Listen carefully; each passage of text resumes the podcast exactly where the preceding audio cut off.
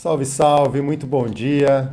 Bem-vindos a mais um programa Verde Mar. Hoje a gente vai falar de muito surf, muita onda, muita coisa. Estamos daqui a pouquinho para falar aí com o João Malavolta do Instituto EcoSurf. Mas antes, a gente vai dar aquela tradicional voltinha pelo nosso, pelas notícias do dia, né? Porque além das ações socioambientais, as atividades de educação e a pesquisa científica, a comunicação é um dos pilares do projeto Verde Mar. Então a ideia é a gente também concentrar aqui algumas das principais notícias relacionadas à conservação ambiental, ecoturismo, sustentabilidade, pesquisas científicas que estão sendo realizadas, para a gente também poder é, trazer informação além dessas de discutir esses temas mais específicos e aprofundados em cada dia. E aí, vamos para o nosso site site do Projeto Verde Mar. E no blog, as notícias que tem, eu destaco duas notícias principais aqui. A primeira é sobre novas tecnologias de combate ao lixo no mar, que um grupo chamado, né, uma empresa chamada The Ocean Cleanup, já tinham criado algumas tecnologias para tentar atacar os, aquelas grandes ilhas de plástico né, que tem acumuladas em algumas áreas do oceano, e agora eles estão olhando o rio acima e tentando interceptar esse plástico nos rios. A ideia foi vislumbrada por um, um era garoto na época, já 16 anos, Boyan Slat, que ele resolveu dedicar a vida a combater o plástico no oceano. E aí ele, a, decisão, né, ele conta que ele tomou quando ele foi para a Grécia fazer um mergulho, mergulhou e achou que ele ia ver muitas coisas daqueles documentários de televisão narrados pelo David Attenborough e ele acabou encontrando mais plástico do que peixe. E aí ele resolveu né, começar essa empresa que em 2003 eles focaram no plástico que já estava no, já estava no oceano. E aí eles estão trabalhando em alguns rios aí. É, tem um estudo que mostra que 80% da poluição plástica no oceano são provenientes de cerca de mil rios, e grande parte disso de um número menor ainda de rios, mas a maior parte desses rios está na Ásia, depois África e América do Sul. Então, é, eles criaram esse barco que chama Interceptor, e que, que a corrente do rio carrega os resíduos para uma barreira que vai afunilando para dentro desse barco que eles vão coletando e eles estão coletando em média 50 mil quilos de resíduos por dia e o que equivale mais ou menos a dois terços dos resíduos plásticos que passam por esses rios. Né? Eles estão em rios de cinco cidades, de cinco países, na verdade, deixa eu procurar aqui: Malásia, Indonésia, Vietnã e República Dominicana, quatro países. Né? E bem interessante, a notícia está lá no, no blog do, do, nosso site, no projetoverdemar.com, e tem um vídeo lá bem completo para ver. A outra notícia que eu destaco é uma pesquisa que saiu publicada na revista Science, que fala de uma quantidade recorde de microplástico encontrado no fundo oceânico. Né? Embora se saiba que microplásticos estão presentes em quase todo o oceano, pouco se sabe sobre os processos de dispersão e concentração desse tipo de resíduo no fundo oceânico. E aí, nesse estudo, os pesquisadores mostraram que correntes que proporcionam a formação de extensas é, acumulação de sedimento no fundo, né, tipo como dunas que vão se formando no fundo do oceano, pode controlar a distribuição de microplástico também. Esse, esses pontos de acumulação são, são hotspots de biodiversidade. Acumula biodiversidade, né, acumula nutriente, mas acumula também microplástico. Eles encontraram em é, um metro quadrado 1,9 milhão de partículas de plástico, microplástico, né? plásticos com, com, um diâmetro menor do que 5 milímetros. Então, é uma pesquisa bem preocupante, né? um dado bem preocupante, está lá no nosso site. Convido vocês a acessarem o site, acompanharem. E eu vou chamar daqui a pouco o nosso convidado, que é o João Malavolta, do EcoSurf, Instituto EcoSurf. Mas antes, vamos ver aqui um pouco dessa história a íntima relação com o mar e suas ondas. Sentir-se parte do oceano e sujeito à sua força. Usar essa força para se divertir. O surf pode ser considerado muito mais do que um esporte. O simples ato de descer uma onda e sentir aquela parede de água te empurrando pode ter significados muito mais profundos, algo quase religioso. Mas será que a grande maioria dos surfistas sabe que o oceano está em perigo? Todos os anos, cerca de 9 milhões de toneladas de plástico vão para o mar. 80% deste plástico é proveniente de atividades realizadas em terra. Neste ritmo, até 2050 teremos mais plástico do que peixes no oceano. A temperatura do planeta está subindo.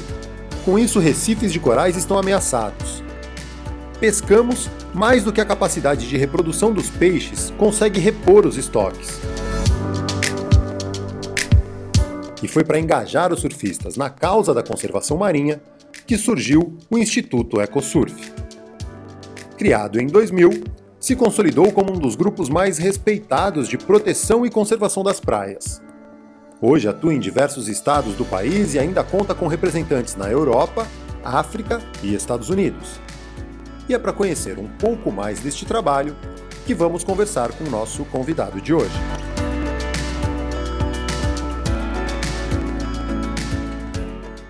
E é isso aí. João Malavolta, do Instituto EcoSurf. Conta um pouco aí, João, como que é essa história do Instituto EcoSurf, como tudo começou, essa paixão pelos mares, pelas ondas e a vontade de engajar surfistas e a galera aí da praia na conservação. Bom dia, né? Cara, eu Bom dia, bom dia a todos aí, o pessoal que está assistindo. Primeiro, eu queria agradecer ao Caio pelo convite. É uma honra estar com você nessa manhã e com todos que estão nos assistindo. O Caio é uma pessoa que tem um trabalho incrível na área da comunicação, na área da conservação, então tá contigo aqui, para mim, só é, brinda né, esse trabalho que a gente vem fazendo também pela EcoSurf há praticamente 20 anos. É, para mim, falar de surf e meio ambiente, é, eu acho que não dá para falar de surf sem falar de meio ambiente, eu costumo dizer, porque o surfista ele depende do oceano conservado, do oceano protegido, uma praia limpa, para ele poder plenamente exercer né, a atividade é, filosófica, cultural e até esportiva que é o surf. Né? Há quem diga que o surf acabou quando virou esporte, mas isso é um papo, uma outra conversa. E para mim, eu vivo na praia, tenho 40 anos e sempre fui um cara né, que gostei muito de, sempre de viajar para surfar. É, eu moro em Itanhaém, uma cidade na, no litoral centro de São Paulo uma cidade que completou 487 anos, então é a segunda cidade mais antiga do Brasil. Né? A primeira é São Vicente, o que a gente tem depois na Bahia são povoados, etc., que foi por onde né, começou a invasão portuguesa. Mas é uma cidade, então, que tem um patrimônio histórico, cultural, ambiental muito grande. É, só para você ter uma ideia, 60% da cidade é a unidade de conservação, é o Parque Estadual da Serra do Mar, no Curucutu, na frente a gente tem né, é, ilhas que são a estação ecológica, ou melhor, a estação ecológica do Tupiniquins, Ariê, área de relevância de interesse ecológico da Queimada Grande Queimada Pequena, Queimada Grande onde tem aquela jararaquioa, uma das serpentes mais venenosas né, do mundo, tem um veneno ali ultratóxico, e essa ilha ficou famosa por conta dessa serpente. Inclusive foi descoberto tá... uma, um recife de coral, né? uma, uma espécie nova de coral ali próximo à Queimada Grande recentemente. Exatamente, foi ali, Fábio Mota, Ronaldo Francine, essa galera toda aí, altos mergulhos ali, descobriram é, essa nova espécie de coral aqui na, aqui na proximidade da ilha. Então, assim, é uma cidade, é uma região está num lugar ambientalmente muito é, muito vislumbrado, é um, um ambiente assim que vislumbra nosso olhar mesmo e pela questão da proteção também até hoje do lugar de certa forma ele é bem protegido. Então eu nasci cresci no meio disso tudo, né? Então passei a minha infância nadando em rio, tomando banho em cachoeira, andando em costão, fazendo aventura dentro de mangue, pegando onda. E aí, cara, eu acho que tem uma máxima que diz que a gente só protege e preserva aquilo que a gente conhece.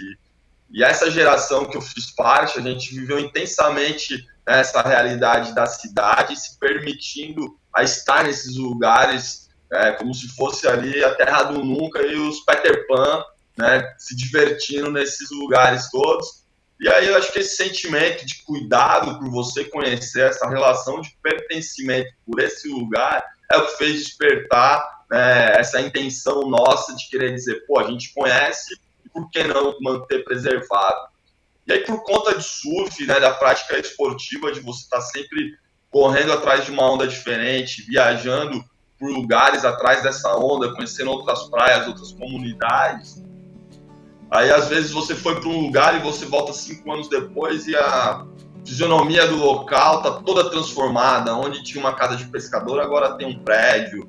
Onde quebrava aquela onda, que tinha um banco de duna, agora tem um quiosque em cima Então você vai vendo essa transformação acontecer e você vai se perguntando né, que modelo é esse desenvolvimento, não está respeitando um lugar né, ambientalmente é, equilibrado. Aí, quando você volta para a sua realidade na cidade, a gente está muito próximo de São Paulo, uma das maiores capitais do mundo. Itaém é uma cidade que tem uma característica que é uma cidade de segunda, de veraneio, né, é, de segundo domicílio, que eles chamam isso. Então, nos finais de semana e feriado, a cidade é lota de gente, ainda lota e férias e, cara, aí chegava no domingo, né, no final do feriado ali, última semana de férias, as praias estavam abarrotadas de resíduo. E aí, cara, o grupo de surfistas ali na Praia dos Pescadores, a gente olhou um pra cara do outro, falou, meu, temos que fazer alguma coisa. E aí começamos a fazer os mutirões de limpeza, né? Acho que muita gente que milita na ambiental, principalmente quem tá na zona de costa, começou com os mutirões de limpeza e mais para chamar atenção e aí você começa a ver que isso aí é só a ponta do problema, né? Mas basicamente foi isso, cara, um sentimento de indignação, obviamente por uma incapacidade já, a gente já tinha essa percepção do poder público em fazer a parte dele, então enquanto sociedade vamos nos organizar. E aí nasceu a EcoSurf, e com esse componente de trazer o surfista para pensar o papel dele, não só na sociedade, mas no cuidado com esse ambiente, que ele passa boa parte da sua vida, que são as praias, os mares e os oceanos.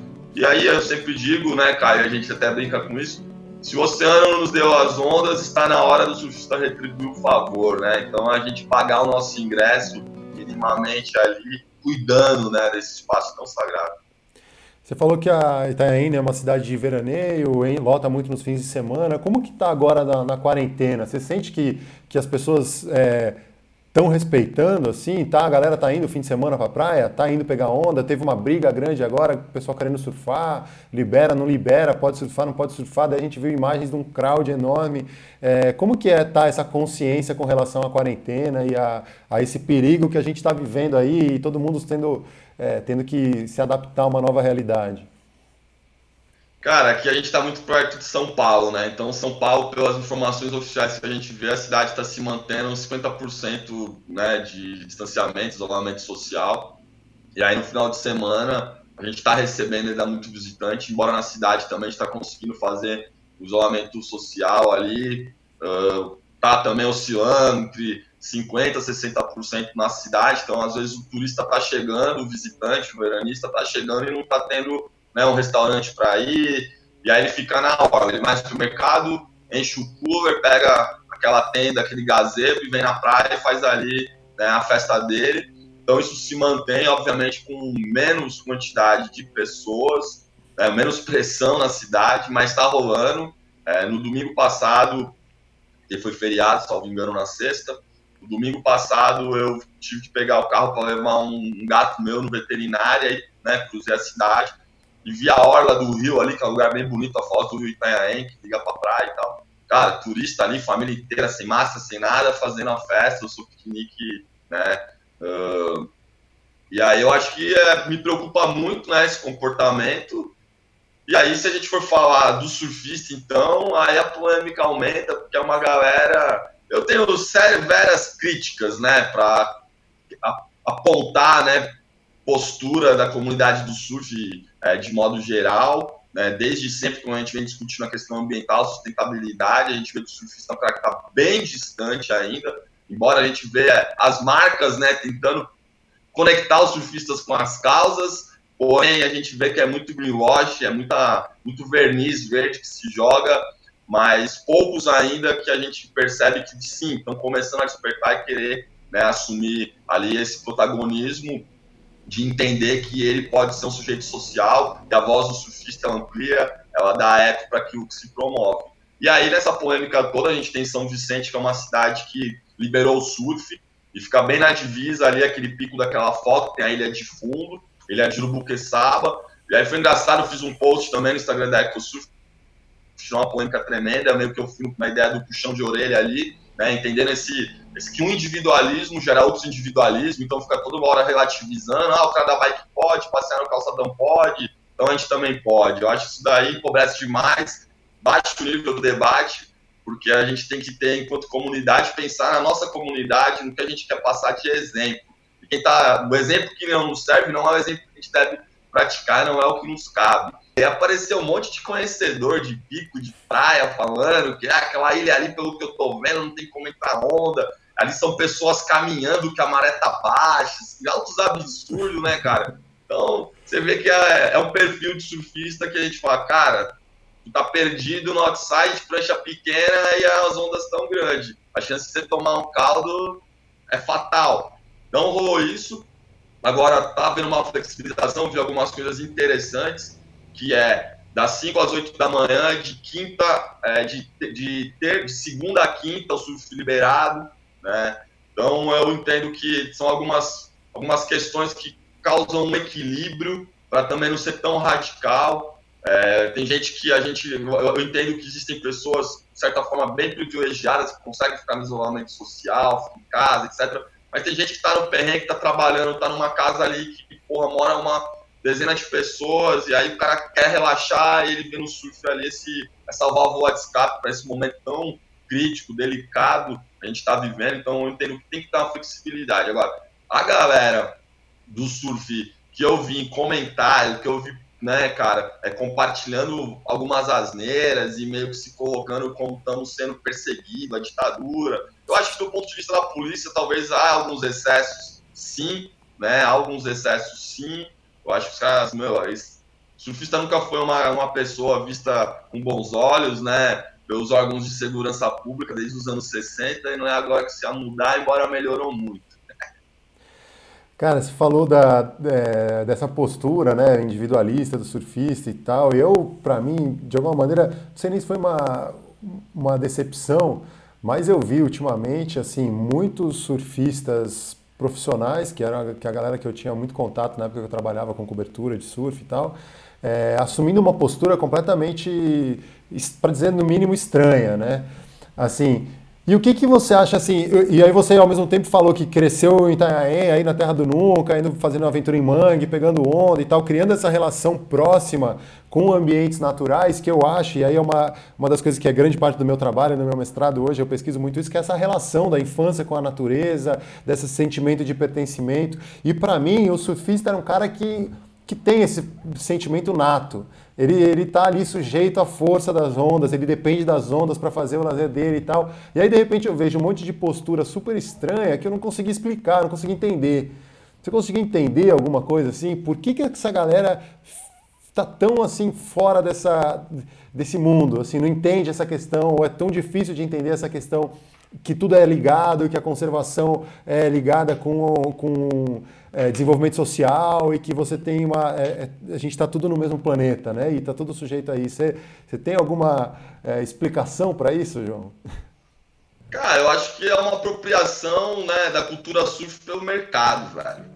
Saca? É o que eu falei. Teve um cara um dia, um documentário, um havaiano, falou que o surf acabou quando virou esporte. Eu não vou não fugir o nome dele agora. Isso pra mim faz. Eu vi isso há anos, cara. Eu vi isso aí, era em VHS ainda, documentário, eu ouvi o cara falar isso. Porra.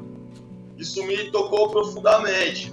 Aqui em São Paulo, porra, uma das maiores. É, uma, é a cidade que tem mais surf. Acho que tá entre as cidades que tem mais surf do mundo, é uma cidade que não tem praia, chama São Paulo. Né? A gente tem uma barreira geográfica ali que é a Serra do Mar, o cara pode chegar no litoral, leva pelo menos ali 90 minutos. E tem muito surfista. Existia um evento em São Paulo chamado Festival Alma Surf, eu cheguei aí. Aí tu ia lá, era muita festa e pouca alma, sacou? Era aquela coisa homogeneizada, né? Como ser surfista, camisa preta, corrente de prata, boné tal, tênis tal e calça tal. Você olhava assim, ó, você viu uma coisa só. Não tinha aquele colorido vivo da diversidade que é o esporte, aquela coisa né, multicolorida, saca? Você olha pra aqui e fala, porra, cara. E aí eu entro no outro aspecto. Surfista, você, ah, você tá sendo, né? Porque, pô, tu vai pro litoral norte de São Paulo, cara, tu vê um monte de cara sendo surfista.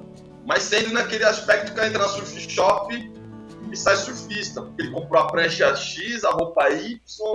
Porra, só que surfista é a forma como você se relaciona com o mar. É você com a sua sumba e uma prancha, ou você no body surf. O alemão de Maresias ele fala: surfista é quem, tá, surfista é quem desliza pelas ondas. Pode estar tá dropando de calço, pode estar tá dropando de peito um jacaré, capotando na areia, ralando a cara. Tu tá surfando, brother.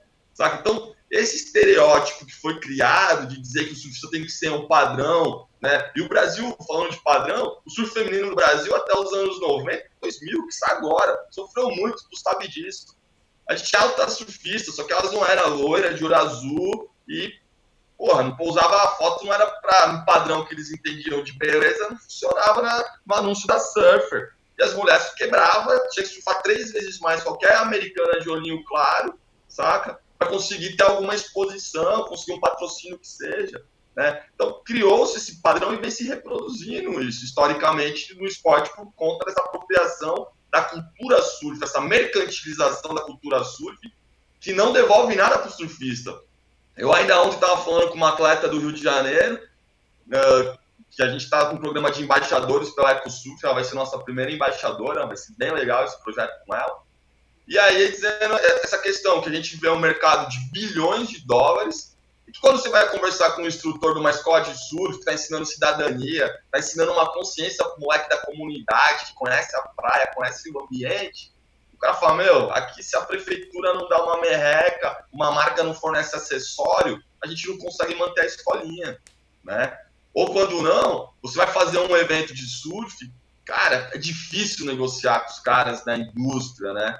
Então hoje você vê que se fala as marcas não endêmicas do surf entrando, porque o mercado do surf só reclama a vida inteira. Os caras encheram o bolso de dinheiro e só reclamaram a vida inteira que nunca tiveram, nunca tiveram, nunca tiveram. Saca? Mas a gente já viu grandes coisas acontecerem e nem ficar rico com isso.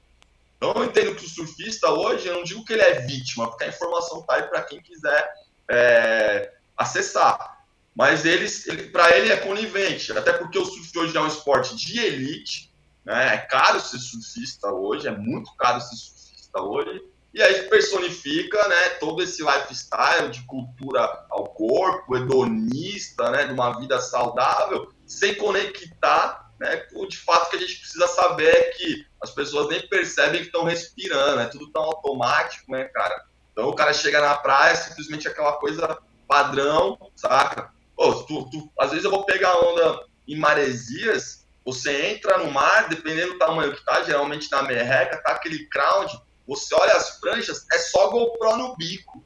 É só GoPro no bico. O cara, brother, desculpa, cara, o cara às vezes não sabe, é retoside só que o cara surfa. O cara rema na onda e já aperta o botão, desce a onda reto, cara. Alguma foto vai sair um efeito da espuma dele capotando, Cara, é só isso que tem, cara. Agora, é um preconceito da minha parte? Não é um preconceito, é uma constatação de algo que eu tô vendo e acompanhando e não reflete quando a gente fala. A galera do surf aqui da minha cidade, pô, vamos fazer uma carta pro prefeito para liberar o surf, liberar o surf. Bom, tá liberado, tá fazendo vistas grossas, todo mundo tá pegando onda, eu não tô. Infelizmente, tô. Infelizmente, não, felizmente que eu tô com a minha consciência mais tranquila, mas, pô, gostaria de rolar das ondas. Aí, fazendo abaixo assinado, vamos mandar a carta para o prefeito brother, se fosse um abaixo assinado para a gente falar do saneamento da cidade, 40% que a gente está sofrendo na merda, se fosse um abaixo assinado para para botar lixeira na praia, trabalho de educação ambiental por isso, cara, isso a partir do surfista fazer, vamos. Agora, uma questão global de discussão, de pandemia, um negócio sério que está ceifando né, milhares de vidas vamos lá flexibilizar, dar esse exemplo negativo. Aí foi pro cara, a gente tem, uma, a gente tem uma 26 km de praia. E no limite ao sul é divisa e tem uma baita área de restinga de 4 km de comprimento ali na faixa de praia. E ninguém vai ali, rola altas ondinhas. Falei, quer surfar? Pega, pega a sua prancha, vai lá na divisa, não tem ninguém, faz seu surf, não, não conta para ninguém, que parece que tem uma coisa assim eu tô indo surfar na quarentena porque eu sou rebelde, não pode, eu sou rebelde. Pô, já vai essa rebeldia em coisas mais interessantes, né, brother? É um pouco como resgatar, né? Isso aí, que eu acho que é aí que é, entra o trabalho do EcoSurf e, e, o que vocês vêm fazendo virou uma referência, por isso que eu sempre falo que é uma referência, porque eu vejo, é, se tiver que procurar surfista engajado, surfista preocupado com as questões ambientais e se mexendo, é a galera que está aí em torno da EcoSurf. Como, o que, que vocês fazem para atrair essa galera e para despertar esse interesse, sabe? Essa conexão, essa relação mais próxima com, com o mundo, com o planeta? Cara, a abordagem não é fácil, né? Essa abordagem com o surfista, a gente começou lá atrás, sendo surfista, conversando com os caras, e às vezes o seu próprio amigo ali, os caras não estavam nem aí. É, os caras estavam mais preocupados em participar do mutirão de limpeza para ganhar o ingresso para a festa, que ia ter depois, à noite, ou a camiseta. Ou para tirar fotinho, postar eles... lá no, no Instagram e ganhar lá. É, na época não existia nem isso ainda, cara. Na época ainda era foto no papel. Você pegar os primeiros 5, 6 anos da EcoSurf, eu não tenho nenhuma foto, eu que tirava, saca?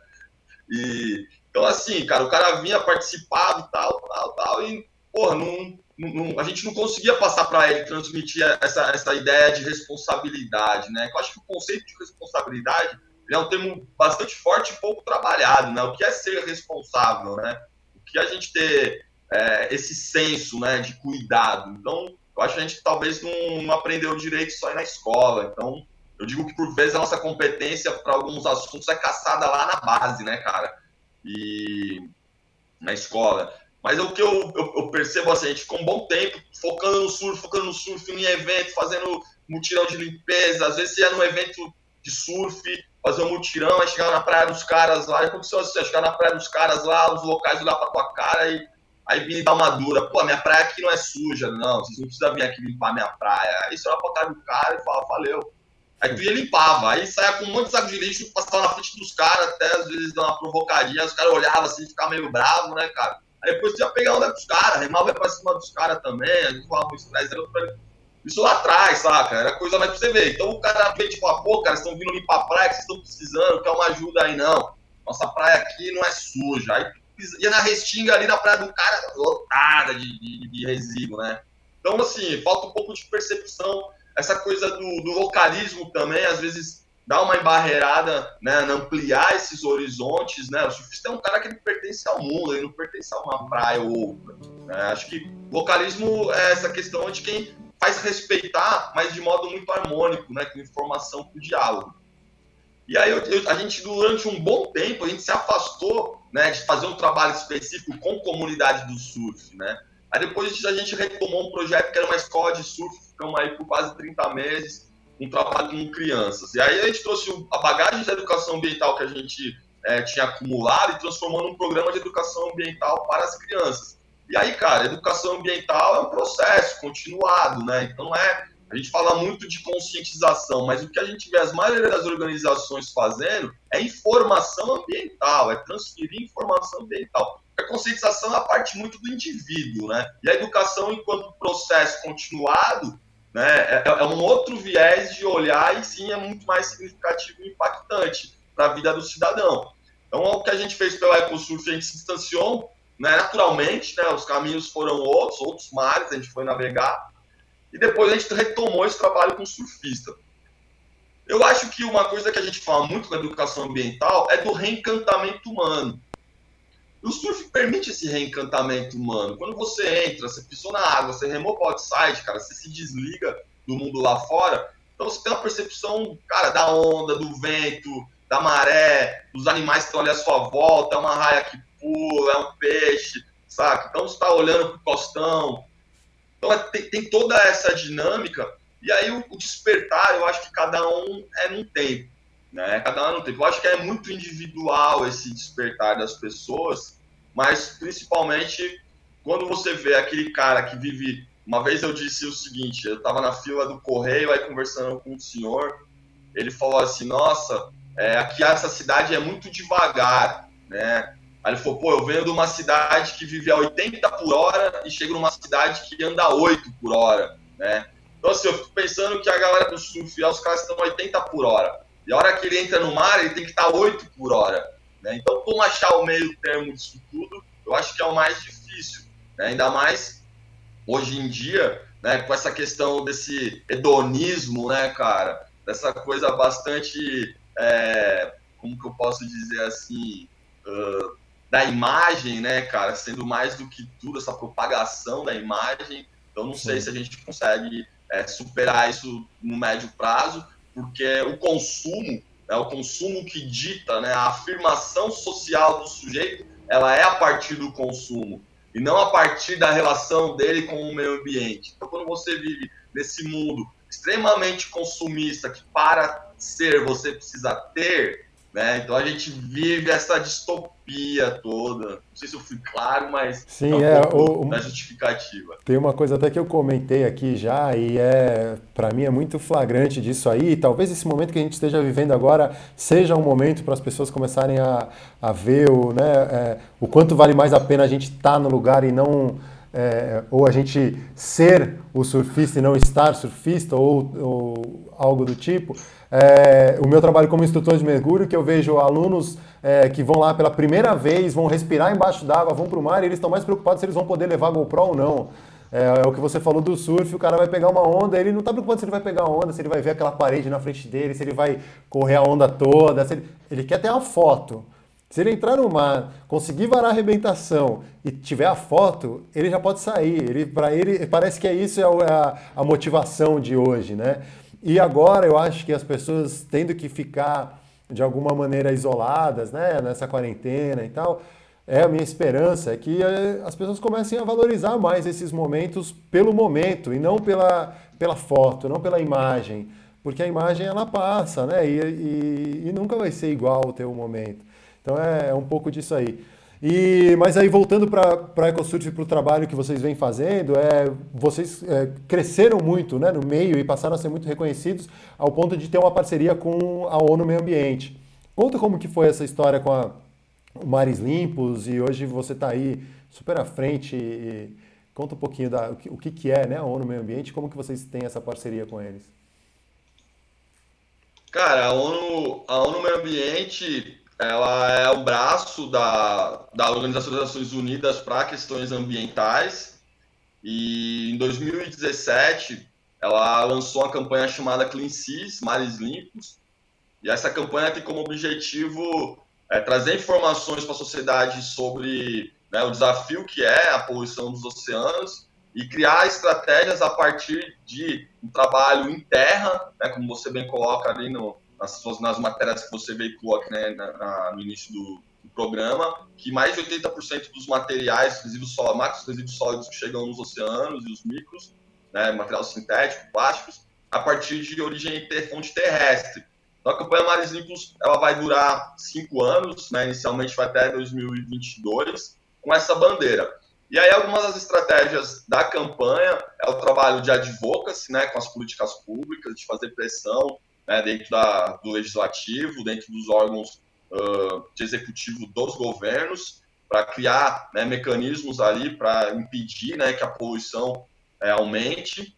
O trabalho de conscientização, com, com ações, com semanas, com atividades e eventos, e o trabalho de comunicação, utilizando das redes sociais também, para poder divulgar né, né notícias e os calendários das atividades. Além disso, tem os embaixadores Mares Limpos, são algumas personalidades também que usam é, do seu espaço, da sua voz, para ampliar a mensagem dos Mares Limpos. E o Mares Limpos aí se conecta né, com o ODS, é, o Objetivo do Desenvolvimento Sustentável 14, que é Vida na Água, e entre alguns outros também, Cooperação para Implementação, se não me engano, eu acho que é o 16, enfim. Então, é uma campanha que, para a gente, desde o início, a gente se contactou com a ONU é, eles não tinham no Brasil né, um expertise relacionado a essa agenda de engajamento social para combate à poluição, principalmente nas praias. E aí a gente foi conversando, fomos dialogando, propondo algumas coisas, aí criamos em conjunto a Semana Mares Limpos, que é uma semana que acontece no mês de setembro, que visa reunir né, os programas e as ações de limpeza de praias que acontecem no Brasil cada um traz um nome, Dia Mundial da Limpeza, Vamos Limpar o Mundo, Dia da Limpeza, enfim. A gente tentou ali criar um método para poder organizar né, informações a partir desses esforços de grupos que, que desenvolvem essas ações em setembro. E aí a gente conseguiu é, homologar essa parceria com a ONU, foi recentemente, ali existe né, uma burocracia ali, uma certa morosidade de validações e aprovações pela ONU. A gente conseguiu um memorando de entendimento com eles, oficial, então a EcoSurf é uma organização é, da sociedade civil brasileira que está conectada com a agenda formal da ONU, é, meio ambiente, isso permite a gente ter acesso a alguns eventos da ONU, não só no Brasil como fora, então é como se fosse uma, uma credencial que assegura a nossa participação nesses espaços das Nações Unidas. E para nós é como né, um selo, um reconhecimento do trabalho que a gente faz, é um trabalho sério, embora a gente seja uma organização pequena, mas com grandes sonhos, né? A gente completa 20 anos agora no mês de julho, e eu acho que é o primeiro, vai ser o primeiro ano dos próximos 20, eu falo pro pessoal aqui, porque eu acho que eu, eu, confesso que a EcoSurf se mistura muito com a minha vida, eu tento dividir minha vida profissional, sou jornalista, sou geógrafo, faço trabalho de consultoria, né, tenho a família para cuidar também, e, porra, a EcoSurf é um terceiro pilar que me deixa, né, me faz acreditar em algo, algo melhor, né, eu, eu digo que a EcoSurf é um instrumento de luta, a gente criou aqui atrás, há 20 anos, né, cara, de idade a instituição tem, e vários ciclos também, né, uma coisa muito dinâmica, orgânica e muito desafiadora, né, manter todo esse tempo com essa história acontecendo e ainda com o brilho no olhar de querer fazer mais. Mas vamos ver até onde a gente chega. É, João, aí você falou dessa coisa do, do, da Semana Mares Limpos e de é, coletar dados e tal. A gente tem. É, eu recebi ontem, inclusive, um, um, e-mail falando do plano de monitoramento da avaliação do lixo no mar no estado de São Paulo. Não sei se você está por dentro disso, o que está rolando. E, e incluindo aí, já colocando o Plano Nacional de Combate ao Lixo no Mar, que saiu aí o ano passado, a toca de caixa, um jeito de vamos fazer aí uma pirotecnia. Então eu queria que primeiro você falasse desse plano de monitoramento, né, de avaliação no estado de São Paulo, o que, que você está sabendo disso, nessa coleta de dados. Depois a gente entra aí no nosso sinistro do meio ambiente com esses planos mirabolantes. É, cara, o plano em São Paulo a gente quer meio, meio que batizou junto, né, cara? Porque a época tinha um secretário de meio ambiente, chamava Maurício Brusadin, ele retomou uma ação que São Paulo sempre fez, que é uma ação histórica, das ações de, as ações de informação ambiental durante o verão no litoral paulista. Então, já chamou Verão Limpo, já chamou Praia Limpa. Então, há mais de 20 anos, o governo do estado iniciou esses programas durante a temporada de verão. E aí ficou um período desativado e aí entrou um secretário chamado Maurício Brusadin e ele criou uma campanha chamada Verão no Clima, que era de novo para criar uma estrutura com monitores nas praias para levar informação ambiental para o visitante, subsidiada pelo governo, com apoio das prefeituras. A gente trabalhou no primeiro ano, em 2017, uh, com essa 2017 para 2018, com essa campanha. E, e aí a gente tem uma relação muito próxima com os órgãos dos estados aqui de meio ambiente, Secretaria de Meio Ambiente do Estado. Aqui a gente está numa área de APA Marinha, APA Marinha Litoral Centro. Eu sou muito amigo da, da, da atual gestora, já participei do conselho consultivo da APA por, duas, por dois mandatos, enfim. Então a gente tem uma relação né, bem consolidada com, a, com alguns setores da administração pública no Estado. E aí, em conversas com o pessoal da APA Marinha, com o próprio secretário, é, a gente falou né, da discussão, já que já havia discussão desde 2017, do, foi em novembro, salvo engano, teve aquele evento no Rio de Janeiro, que foi um evento no Consulado do Canadá, foi um seminário nacional de lixo no mar, a gente teve a oportunidade de fazer uma palestra nesse evento no último dia, foi feito pela ONU, Ministério do Meio Ambiente, a época ainda era o Zequinha Sarney, que foi no final do governo Temer, e estava o, o, coordenador de gerenciamento costeiro uh, também na, na, nesse evento, então era Ministério do Meio Ambiente através do gerenciamento, do, gerenciamento costeiro, ONU Meio Ambiente, Consulado da França e a USP, Instituto Oceanográfico da USP, que promoveram esse evento. E a partir dali o governo já tinha sinalizado a pública para construir. E eu, com essa informação, com esse trânsito aqui em São Paulo, falei: olha, já está saindo alguma coisa no âmbito federal. São Paulo, que já tem algumas políticas sofisticadas antes de políticas nacionais, com resíduos sólidos, saneamento. São Paulo, às vezes, sai na frente em algumas coisas. Eu falei: ó, bota isso no radar, que é interessante a gente começar a discutir isso. E ficou né, essa, essa mensagem para os gestores. E aí, um dado momento, a gente começou a discutir é, método, né, cara, de por conta da Semana Mares Limpos, que a gente conseguiu em São Paulo pela APA, fazer várias ações é, usando um padrão, um método, etc., de pesquisa ali para resíduo, quantificação.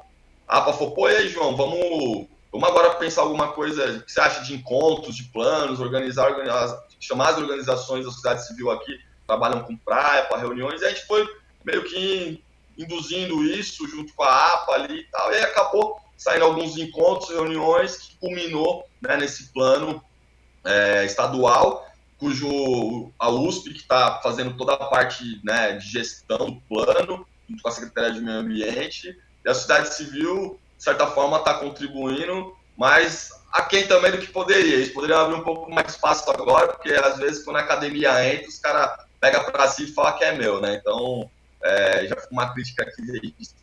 Acho que na parte de gestão a gente também tem bastante competência para organizar processos, mas isso também é uma outra hora. Mas está rolando.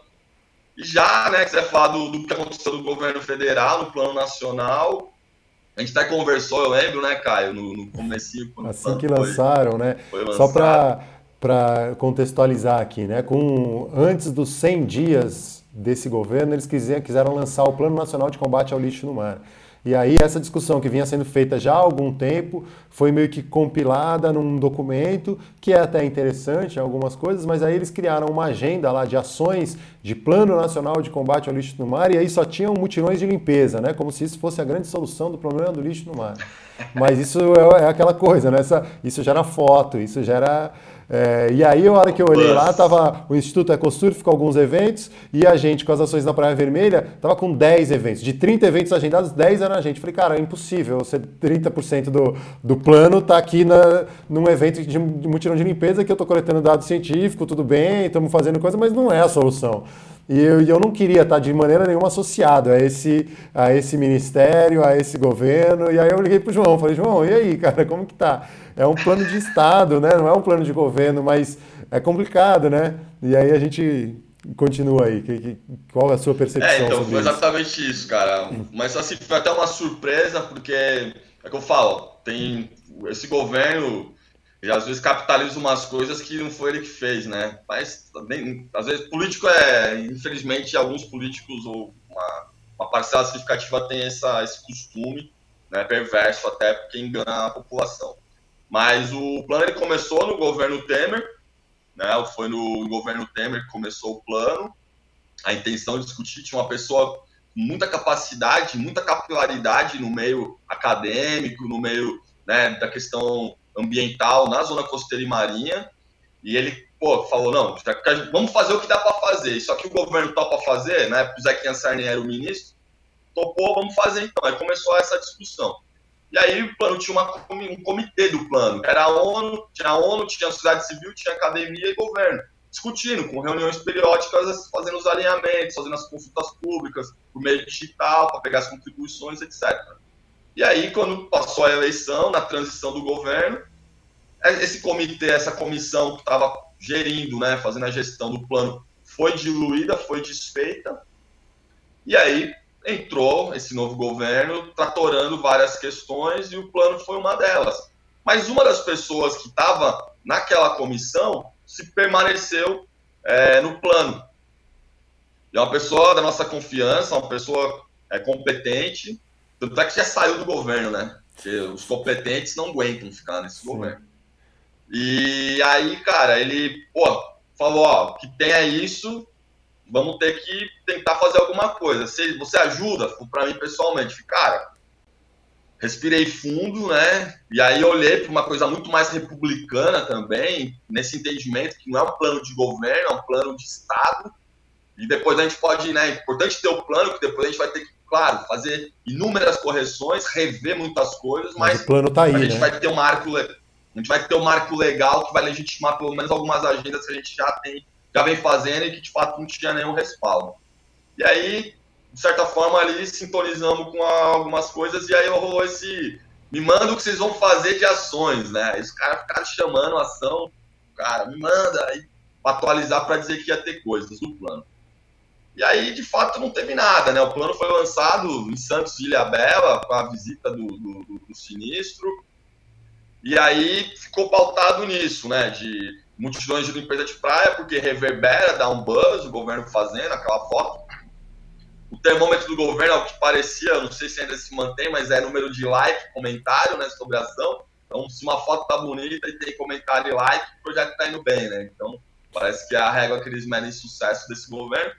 E aí, cara, o... eles tinham a intenção de lançar uma chamada pública para projetos para equipar as prefeituras com uma tenda, um drone, até drone falaram, estruturas para fazer mutirões de coletes, para as prefeituras organizarem as mutirões de limpeza de praia. Né? E acabou que nem isso eles conseguiram fazer, o dinheiro não veio, o pessoal cadastrou, mandou projeto de como eles usar a estrutura, o recurso, acabou que não veio. Né?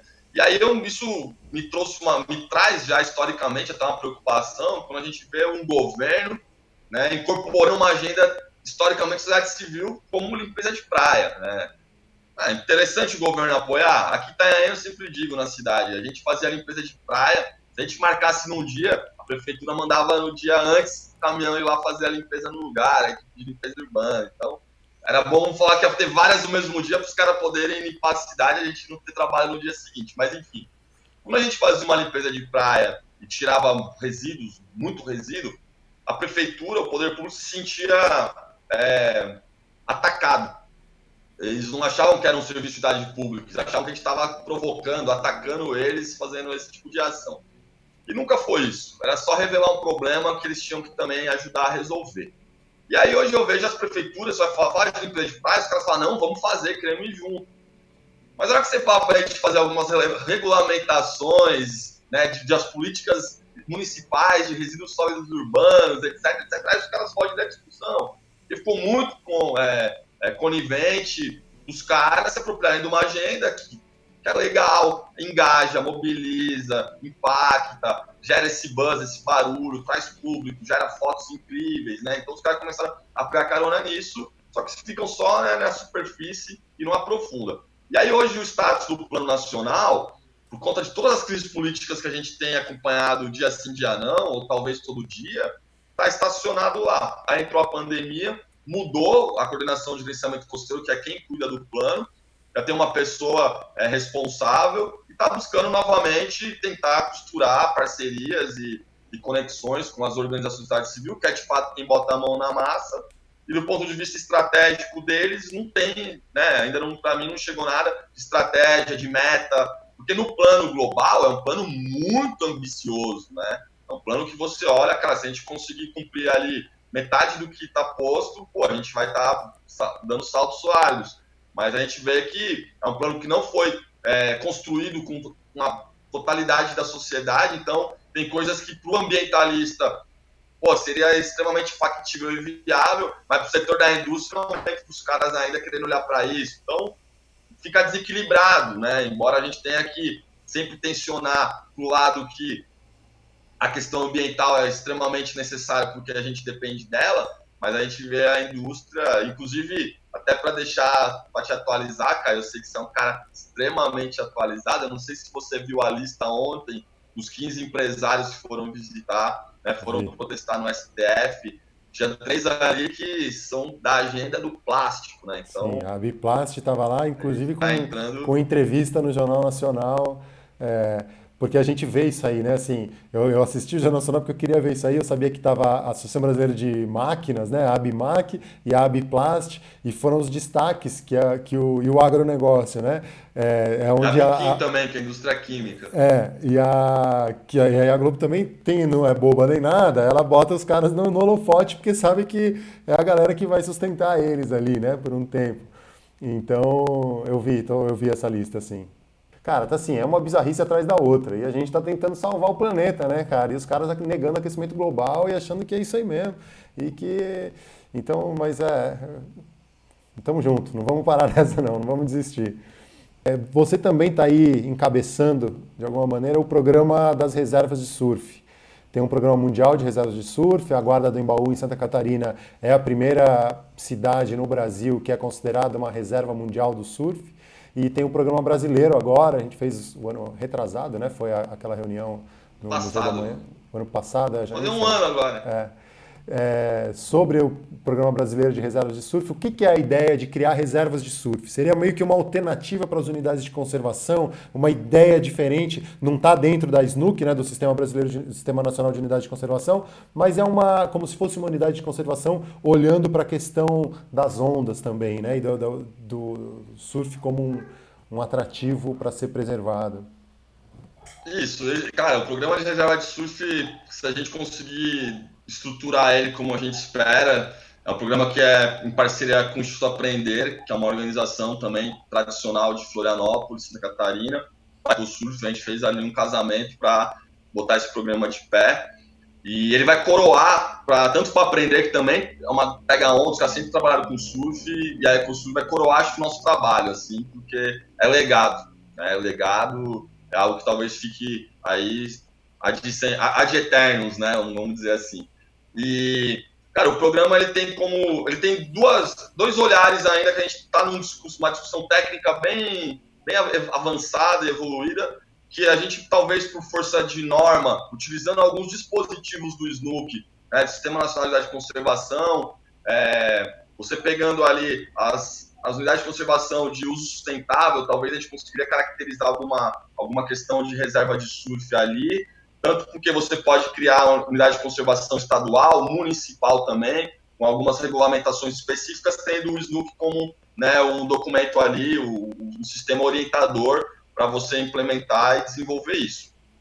E na outra, na, no outro ponto surge o programa, né, onde você vai fazer avaliações características a partir já da referência que a gente tem, que é o Save the Waves, que é o programa é, norte-americano que proclama e declara as reservas mundiais de surf, e que no Brasil declarou a Guarda como reserva mundial de surf. Então a gente tem ali, no caso deles, algumas questões que eles avaliam, né, avaliações que é se a praia tem cultura surf, potencial de onda, o ecossistema do entorno, é comunidade mobilizada. Então, basicamente, são esses critérios, né, os atributos que eles buscam é, validar na hora de fazer as escolhas e, e, e poder é, ver quem é, quem é a área que tem esses atributos e pode se transformar numa reserva. Mas o ponto principal desse programa é o que a gente hoje tem um Diegues, que ele é um professor aqui da USP, um cara histórico no campo ambiental brasileiro, ele fala que a gente tem que ter um olhar meio que de autoproclamação, né, do que a gente quer cuidar.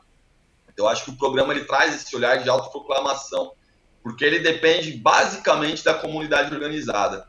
Então, o programa ele traz, né, como se fosse uma certificação que aquela área cumpre atributos que permite ela ser uma área de surf protegida, né, uma reserva de surf, entendendo também uma questão de valoração dos serviços ecossistêmicos, do ecossistema de surf.